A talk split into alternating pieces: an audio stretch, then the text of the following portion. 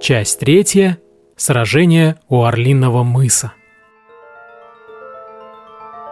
Словно реактивный истребитель, большая черная птица вошла в пике и устремилась навстречу кораблю.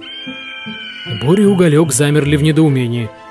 Впервые оказавшись в такой ситуации, ни один из них не был готов к отражению атаки. Доверившись инстинкту, Боря одним движением руки повернул парус. Корабль резко изменил направление движения как раз в тот самый момент, когда птица расправила широкие крылья и выставила когти навстречу добыче. Промахнувшись после первой атаки, птица взмыла вверх, заходя на второй круг. Вблизи удалось рассмотреть хищника. Им оказался орел. Причем, судя по огромным размерам, он был похож на настоящего орлиного вожака.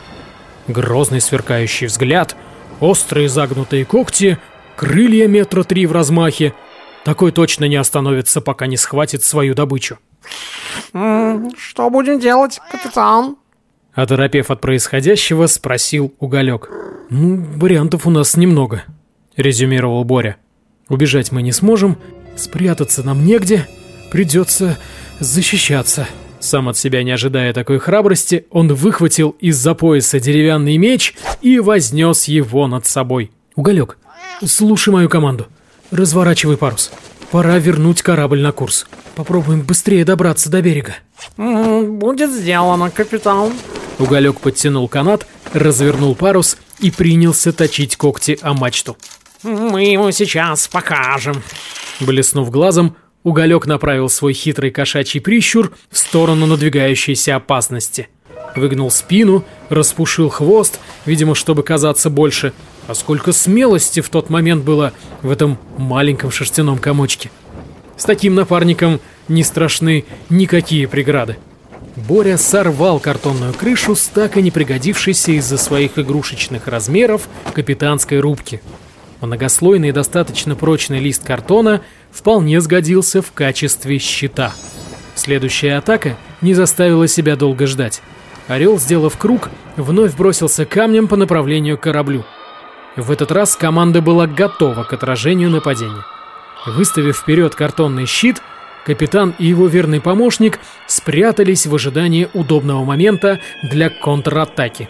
Как и в первый раз, орел на самом подлете расправил перья крыльев и хвоста, выставил вперед острые когти и приготовился нанести поражающий удар.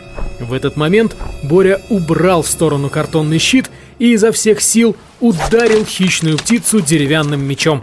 Одна птичья лапа застряла когтями в картоне, пробив его насквозь. По другой лапе Боря попал мечом. В разные стороны полетели перья. То ли от боли, то ли от неожиданности орел метнулся в сторону, потерял равновесие и всем весом навалился на мачту корабля. Не выдержав натиска, мачта подломилась и вместе с парусом упала в воду. Откуда-то снизу, из-под ног Бори, выскочил уголек, пытаясь на лету ударить орла своей маленькой когтистой лапой. Очевидно, не рассчитав траекторию, уголек упал за борт. Ситуация была крайне неприятной. Кот барахтался в воде рядом с кораблем. Хищник вынужден был отступить. Улетая по направлению к острову, он тщетно пытался стряхнуть с когтей картонный щит – в какой-то момент ему удалось это сделать, и картон, планируя в воздухе, приземлился на поверхность воды метрах в 30 от корабля. Уголек по-прежнему барахтался в воде.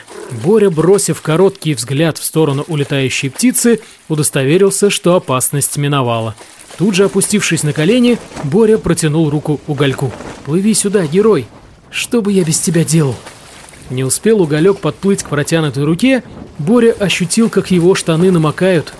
Надувной матрас, он же корабль-мореплаватель Ложкин, сдувался, погружаясь в воду. Вот уже и ноги по колено оказались под водой. Воздух с характерным звуком выходил из небольших отверстий. Очевидно, орел во время падения зацепил матрас когтями. «Ну, скорее, хватай рюкзак. Надеюсь, ты умеешь плавать», — прокричал уголек. «Умею. Ходил тренироваться в бассейн». Торопливо и сбивчиво ответил Боря, уже по пояс стоявший в воде. «До берега бы дотянуть». До берега оставалось метров двести. Прилично для неопытного пловца. Но других вариантов не было. Единственная возможность спастись была там, на каменистом берегу у подножия Орлиного мыса. Боря надел рюкзак на плечи, подхватил мокрого уголька и посадил его к себе на шею. Слегка оттолкнувшись, он поплыл к спасительным камням. Преодолев несколько десятков метров, Боря почувствовал небольшое подводное течение, которое не приближало, а наоборот, постепенно отдаляло его от берега. Как бы сильно Боря не старался грести к берегу, ближе тот не становился. Почувствовал это и уголек, который и сам по своей природе был не из лучших пловцов. Окончательно выбившись из сил и наглотавшись соленой воды, Боря уже не плыл, а лежал, стараясь удержаться на поверхности. Сильно тянул вниз намокший рюкзак, но снять и сбросить его означало остаться без самых необходимых вещей. Уголек барахтался рядом, глядя в сторону вроде бы близкого, но такого далекого берега. Похоже, наше путешествие закончилось, не успев начаться. Хотел я отведать свежие рыбки, а теперь сам отправлюсь к рыбам. Что будем делать, капитан? Ответа на вопрос не последовало. Уголек повернул голову, но Боря уже не было на поверхности. В тот же момент беспомощно барахтающегося кота накрыла огромная тень. Орел, недавно побежденный в битве, не сдался и вернулся за своей добычей. И вновь он, спускаясь к воде, расправил свои мощные широкие крылья. Выставив когти вперед, орел схватил уголька за загривок и потащил вверх. Сопротивляться уже не было сил. Поэтому уголек лежался в комок и зажмурил глаза.